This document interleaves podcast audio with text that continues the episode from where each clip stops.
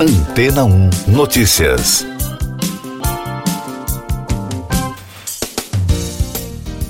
Bom dia! A Índia acaba de se juntar às potências navais do mundo ao inaugurar no início deste mês seu primeiro porta-aviões, o INS Vikrant, de mais de 15 bilhões e meio de reais. Com isso, o país se une a um pequeno grupo de nações com mais de um porta-aviões ou porta-helicópteros em serviço e se torna o terceiro país, depois do Reino Unido e da China, a ter encomendado um porta-aviões construído internamente nos últimos três anos. O primeiro-ministro Narendra Modi, em uma cerimônia marcada no estaleiro Cochin, no estado de Kerala, no sul indiano, afirmou que o porta-aviões encheu a nação de uma nova confiança. Até agora, esse tipo de porta-aviões era feito apenas por países desenvolvidos. Agora, a Índia deu mais um passo para se tornar uma nação desenvolvida, disse Modi. John Bradford, membro sênior da Escola de Estudos Internacionais S. Rajaratnam, em Singapura, disse à agência CNN que há questões iminentes sobre a capacidade de sobrevivência de qualquer porta-aviões na era dos mísseis, mas as principais marinhas, incluindo a dos Estados Unidos, Japão, China e Reino Unido, estão dobrando seus investimentos em porta-aviões. Nesse sentido, a Índia está se mantendo na corrida, disse o especialista. Quando estiver totalmente operacional nos próximos anos, o Vikrant transportará até 30 aeronaves, incluindo caças MiG-29K e helicópteros, bem como sistemas defensivos, incluindo mísseis aéreos. Alimentado por quatro motores de turbina a gás, a velocidade máxima do porta-aviões é estimada em 52 km por hora, com um alcance de 13.890 km. Mais destaques das agências no podcast Antena 1 Notícias. O presidente do Chile, Gabriel Boric, fez uma reforma ministerial dias após os eleitores do país rejeitarem o texto de uma nova Constituição. Ele trocou os ministros do Interior, Energia, Saúde e Secretaria de Governo. Boric afirmou que as mudanças vão dar mais coesão ao governo. A nova primeira-ministra do Reino Unido, Liz Truss, nomeou os ministros que farão parte do governo conservador britânico. Entre os nomes apresentados, Therese Coffey foi nomeada ministra da Saúde e vice-premier. Ela foi líder de campanha de Truss e é uma aliada de longa data da atual líder do Partido Conservador. É a primeira vez que uma dupla de mulheres ficará no comando dos britânicos. Entre as prioridades do novo governo estão a alta dos preços da energia, a guerra em andamento na Ucrânia e os planos do partido de anular partes do protocolo da Irlanda do Norte relacionados ao acordo do Brexit com a União Europeia. A Rússia está comprando milhões de mísseis e projéteis de artilharia da Coreia do Norte para uso na guerra na Ucrânia, segundo disse um oficial dos Estados Unidos à rede CNN. De acordo com a fonte, a compra indica que os militares russos estão enfrentando dificuldades com a escassez de suprimentos no território ucraniano devido às sanções de exportação.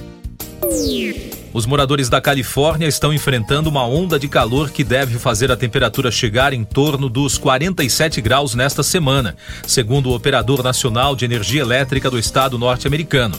Na terça-feira, o órgão fez um pedido para que os moradores economizem energia para evitar um apagão devido ao uso de ar-condicionado, especialmente no período noturno. Ao mesmo tempo, mais de 50 milhões de pessoas estão sob alerta de enchentes em várias grandes cidades, como Washington, Filadélfia, Nova York, Boston e Providence, em Rhode Island. Isso porque uma enorme nuvem de umidade que se estende do leste do Pacífico até a costa leste americana desencadeou chuvas excessivas na região nordeste do país. O governo do Paquistão realiza uma operação para impedir que o maior lago do país transborde, depois que as últimas tentativas de baixar os níveis de água fracassaram.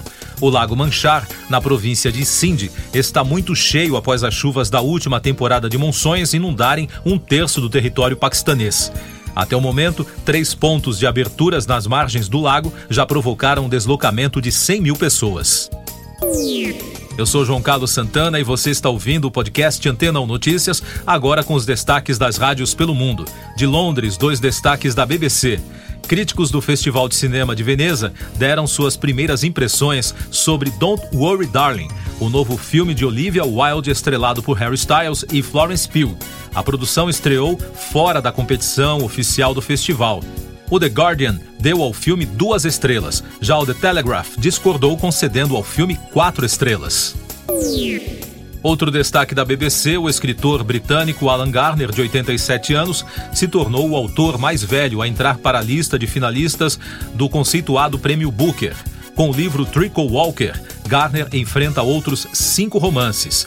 A obra, sobre uma amizade improvável entre um curandeiro e um menino, levou oito anos para ser finalizada da rádio CBC do Canadá. O cantor Justin Bieber cancelou o restante de sua turnê mundial devido a problemas de saúde, de acordo com um post que o canadense compartilhou no Instagram na terça-feira. A reportagem lembra que o astro do RB adiou várias datas de sua World Justice Tour depois de ser diagnosticado com síndrome de Hansen Hunt, poucas horas antes de subir ao palco do Scotiabank Arena de Toronto.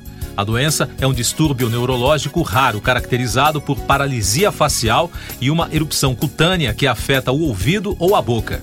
No comunicado, Bieber afirmou que o estresse físico e mental de se apresentar provou ser demais para ele. E da rádio Fox News de Nova York. A emissora está de olho nas novidades da quinta e última temporada da série Stranger Things da Netflix.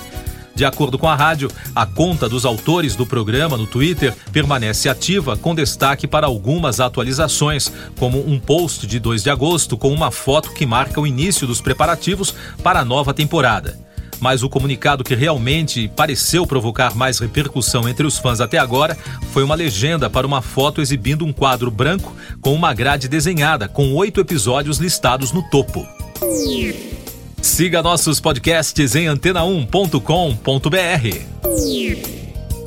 Este foi o resumo das notícias que foram ao ar hoje na Antena 1.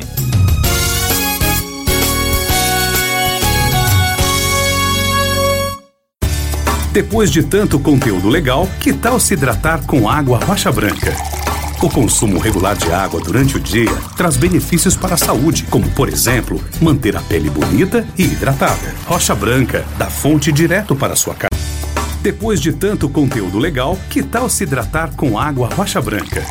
O consumo regular de água durante o dia traz benefícios para a saúde, como, por exemplo, manter a pele bonita e hidratada. Rocha Branca, da fonte direto para sua casa.